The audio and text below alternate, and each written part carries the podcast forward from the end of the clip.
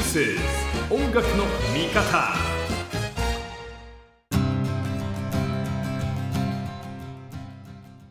もといそこに入ってきたビスタンですよ。はい。ミスターバケットヘッドですよ、はい。まあ、ハードロックの90年代を好きな人はバケットヘッドって言われるともうあの KFC を逆さにひっくり返して帽子かぶった。そうですね、ええ。あのリファレンスにはあったと思います。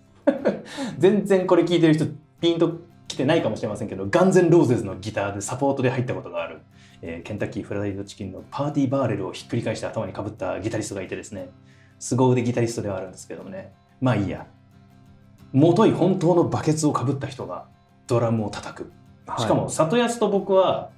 その前のゼップを見てるんですよ。はい。里安が激推ししててはい。あんなすげえきっちり叩けるややつすげえなってドラマーが言うんだからあ間違いないんだな。って思いながら。はい。まあ。ビスタンとの出会いはどこでまたそれに対しての思いはどんな感じなんですか？まあもうあの里安は現役じゃないんでね。いやいやいや。いやいやいや。あのやっぱ最初に頑張ろうぜっつってもドラマーを探すじゃないですか。はい。でわかんない。もっとフラットにも考えてたんでそれが打ち込みなのか何なのか新しい形態なのかとかも含めてはい。すごくフラットには考えてましたけどでもやっぱみんなバンドがやりたいと。っうん。ていうとやっぱドラマは必要だっていうところにはすぐに戻ってきていて、はでいろんな人と合わせて十何人かいうん。なとかは合わせてて後日なんですけどやっぱ即答でからだっていうふうにはやっぱ残りメンバー4人的にはいろんな考えがあっていろんな理想があってバンド像があって、だってそもそも初期メンバーだし変な話金井君にとってはもう高校生からそのドラムで弾いて歌いをやってたわけじゃないですか。はい、簡単に「君に決めた」は難しいですよ。僕はね極論ね誰でもよかったですね。ああのバンドが続けられるなら誰でもよかったっていう意味もあるし誰とやっても楽しくできるしうん。そうでなきゃ続けることを選んでなかったから。だって打ち込みも辞さないぐらいのことを一度は考えたわけですからね。変な話。っていう中で僕が 一番最初に面白かった。言うてねなんかあの今ここに来て革新に変わってますけど、うん。最初にトータルファットっていうバンドの、えー配信ライブかなうん。に連連絡して「ちょっと前座でビッグモー出させてもらえませんか? 」つっていきなりあのバケットヘッドのライブが現実的なものかどうかも含めてトライアルは必要だっつって。やるところから積み重ねていって今の革新があってで1年間のサポート期間があって、うん。で彼がやっぱその当時僕らがドラマーの方探してますって言って集まってきてくれる方全員プロですから。全員うまいですから、はいはいでその中で大きく3つは3つ思ってたかな。やっぱそのバンドマンバンドマンとスタジオミュージシャンあとなんだろうな、まあ、アーティストみたいに、そのバンドをやるのかその自己主張ではないドラムを叩くのか、その人自体がアーティストなのうんか、うん。その自己表現の方向性のベクトルの向き方っていうのがあって。実はドラムという楽器に対してもそのぐらいやっぱちょっとタイプが違うということですね。あの俺を見てくれっていううんドラムの人か歌を聴かせたいんだってはいうドラムかそのバンドをやってるんだっていうドラムか僕の中ですごくこの3つに分類されるなっていうふうに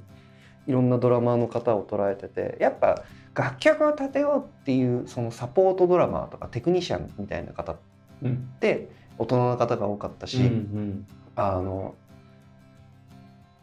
すごく技術的にもうそれを仕事にしてる方プロフェッショナルの方が多い時にやっぱめちゃめちゃうまいなとも思ったしなんて歌いやすいんだろうとも思ったし。うん。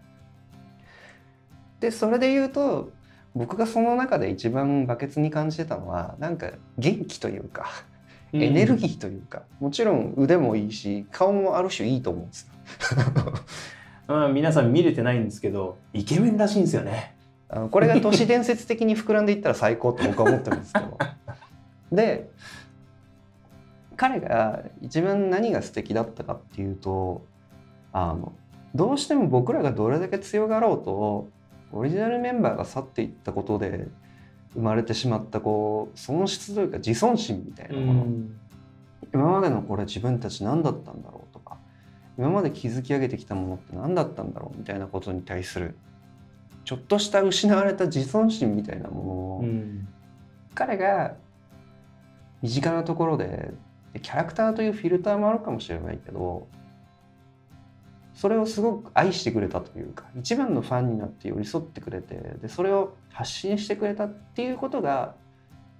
あの何より彼に救われたことだし、うんでもそれって技術が追いついてないととかちゃんとドラムが叩けてないと彼が叩かれてしまうことなんで。それを踏まえた上でそこに存在してくれたっていうことにすごく救われたし、まあ、今となっては僕さっきと真逆のことを言いますけど彼じゃなかったらうまくいかなかったなと思ってます。うん。いいですね。でもすごいんしっくりきた感じはありましたよ。なんか言い訳ですけどね。あのやっぱビッグママって物語を描くとかファンタジーを描くことって自分の中で一つ要素として持ってるものなのででそこに、あのまあバケツという得体の知れないものですけど あの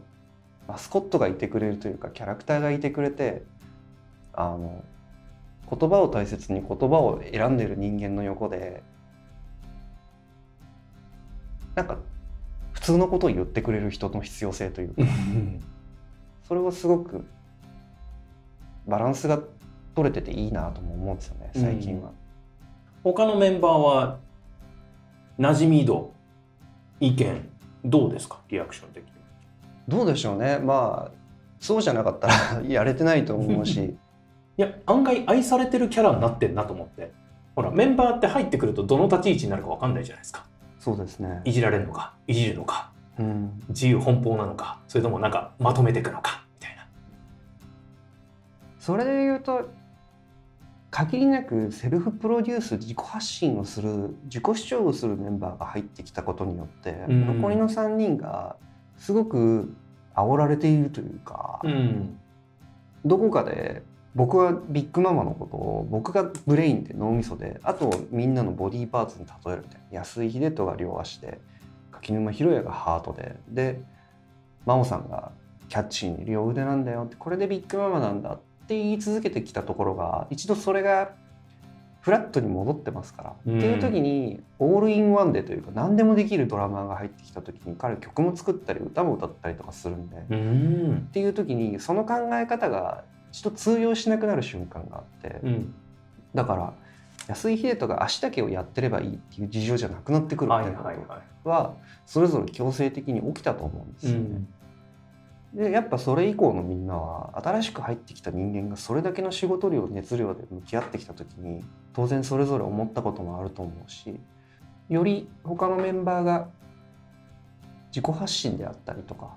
表現に対してのよりらしさというか、うん。エネルギーみたいなものは必然的にやっぱその手前から熱量は高まってますけど、はい。きちんとアウトプットにつながってきてるんじゃないかな、うんうんうん。それはやっぱりとても信頼の前提の上ですけどより2回目のビッグママというかうん。あの僕はもう同じ山があったとしたら違う山の登り方をしてると思ってるので、うん。違うパーティーですし違う角度から違う道から同じ山だったりあの違うルートを経て例えば2回目の武道館だったら同じ山の登り方じゃないと思ってるんです、うん。もう違うところから違う登り方をしてると思ってるので。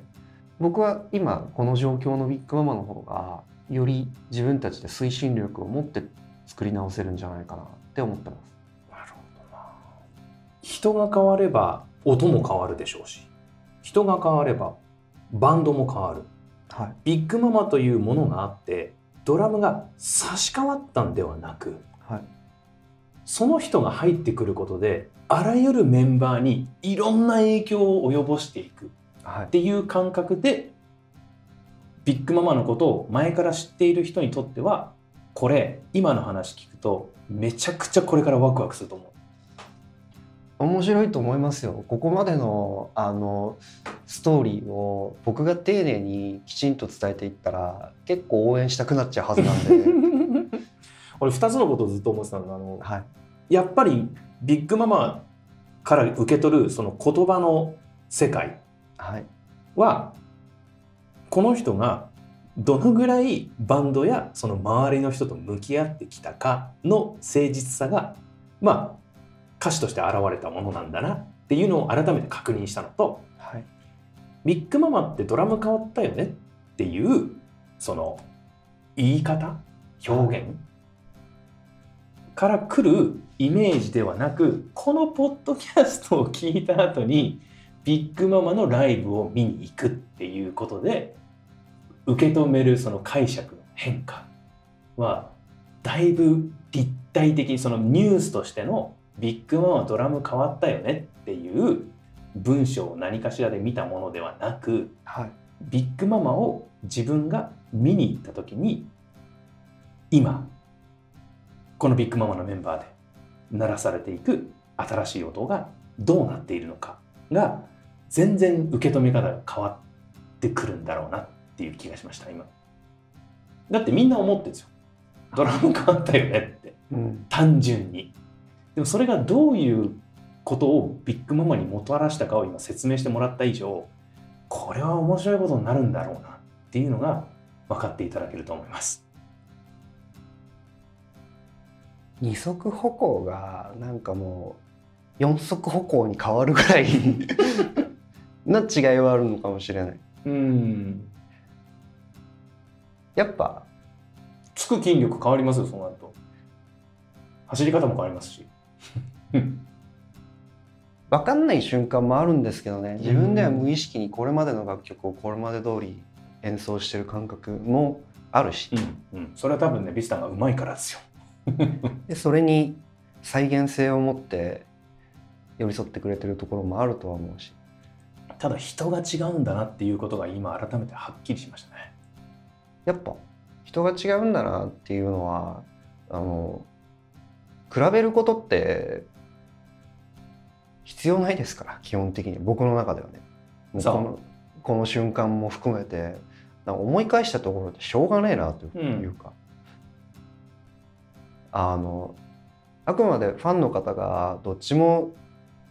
というか続けて好きでいてくれた人の気持ちに寄り添う必要はあるとは思いますけど今の僕にできることって比べることじゃなくて、うんたまにありますけどね。いやなんかそこもうちょっとこういう感じで良かった記憶があるからこうならないかなとか言いますけど、うん。それは。ライブを作り上げていくそれは楽曲が呼ぶものだと思いますよ。比較じゃなくてね。はい、うんそれを僕が一番フラットに見てあげないとどうするみたいなことは常々思ってるというか今ここにいる人間で一番かっこいいことしようよって言って振り返りながら振り返りながら作ることってかなり良くないなっていううん。ことを心がけてはいてなんかちゃんと先を見てというか今いる本人を見てどうあるべきかみたいなことって僕が一番そう思ってないとダメだなみたいなことを考えますね。でも俺ライブ見て俺は、えー、とドラマスターの日比谷それから、まあ、ゼップと立て続けに見させてもらったんですけどで今の話を聞くとすごい合点がいく部分がいっぱいあるから楽しみっすそれがちゃんと伝わる努力をもっとしなきゃなとも思うんですけどねその情報だけが伝わってしまってる人に対してライブできちんと新しいビッグママそうだね。を見せていくっていうこと。それは最初にフリーライブでいいからやろうよって言ってくれた新しいマネジメントだし、うん。まず見てもらわないとしょうがないなというか、うんあのなかなかこの2年間って真に見てもらうタイミングも少なかったし。まあもう一度やり直すいい機会だなぐらいにも思ってますけど、うん。改めて人前に立った時にどう受け取られるか比較対象論とかはまあもう全部しょうがないし受け入れる覚悟のもとで、今できるこのチームの一番面白いこととか一番かっこいいことってなんだろうってそれ以外のことってあんまり考えてないんで、うん。これ年末にかけてまずは秋のフリーライブか。そうって流れですね今。10月21日に渋谷公会堂でフリーライブがあってで最初はフリーライブやろうよっていろんな選択肢があって、なるべくやっぱフリーっていうから人がたくさん自由に入れるような場所がいいなとかもいろんなことを検討した中でただ本当にフリーな場所って結構音量の制限にあったりとか、それアコースティックライブでやるの違うなとか、音量制限すごい厳しいところでやるのちょっと辛いなとか今ってやっぱルールがたくさん変わってきてるんで昔できたことができなくなったりもしてて。でその中でまだ自分たちが立ったことのない渋谷公会堂 LINE キューブ渋谷のスケジュールがあってそこでどうかなって聞かれた時にいいなと思いました。うんうんうん。またここで自分たちが新しい場所から新しい物語を紡いでいけたらそれがいいかなと思ったしすごく興味があったし、うん立ってみたいなっていうことも含めて。でそこでじゃあフリーライブやりますっていう時にどんなセットリストでやるのとか あの自分たちがもう初心に戻ろうっていうライブをし終えた後にもう一段ですけど「あのハローマイネームイズっていう僕らのアイコニックな曲のアイコニックな歌い出しからタイトルをつけて「いや一番かっこいい自己紹介しようよ」っていう看板の出し方はまたみんなで向き合うには一番いいお題だなと思うし、うん。でそれに向けて夏イベント出ながらそこにねちゃんとかっこいい新曲間に合わせてすもちろんステージの上に立ってたいと思うし、でそこから先どう挑戦し続けるバンドって誓いましたからみたいなことを自分たちの中で そうね。守らなきゃいけないと思うんで。でそれがいいと思うんですよね。うん。なんかその約束に苦しめられてたらあれですけどそれって基本的には楽しいことのはずなんで、それをこう自分たちの中で約束するためにいろんな決め事をしましたしいろんな決断をしましたからまずはそのフリーライブで自分たちの扉開けましたからそこにどれだけ人が集まってくれるかまずそこを埋めることができるかっていうのが最初の挑戦でありお題なんでその挑戦し続ける中にもちろんバケツともう一度武道館に立つと入ってますからうん。そのための最初としてここを絶対にこけられないなっていうことってなかなかこの年になって電波少年的なことというか。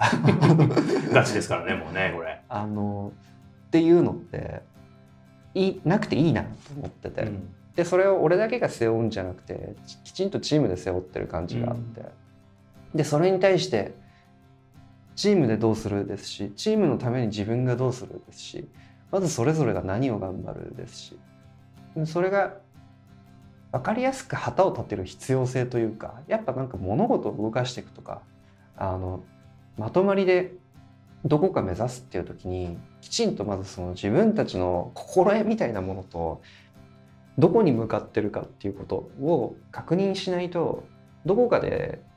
立ち行かなくなる瞬間をこれまで僕は経験したので、失敗だとは思ってませんけどその思いはもう一度したくないなっていうふうに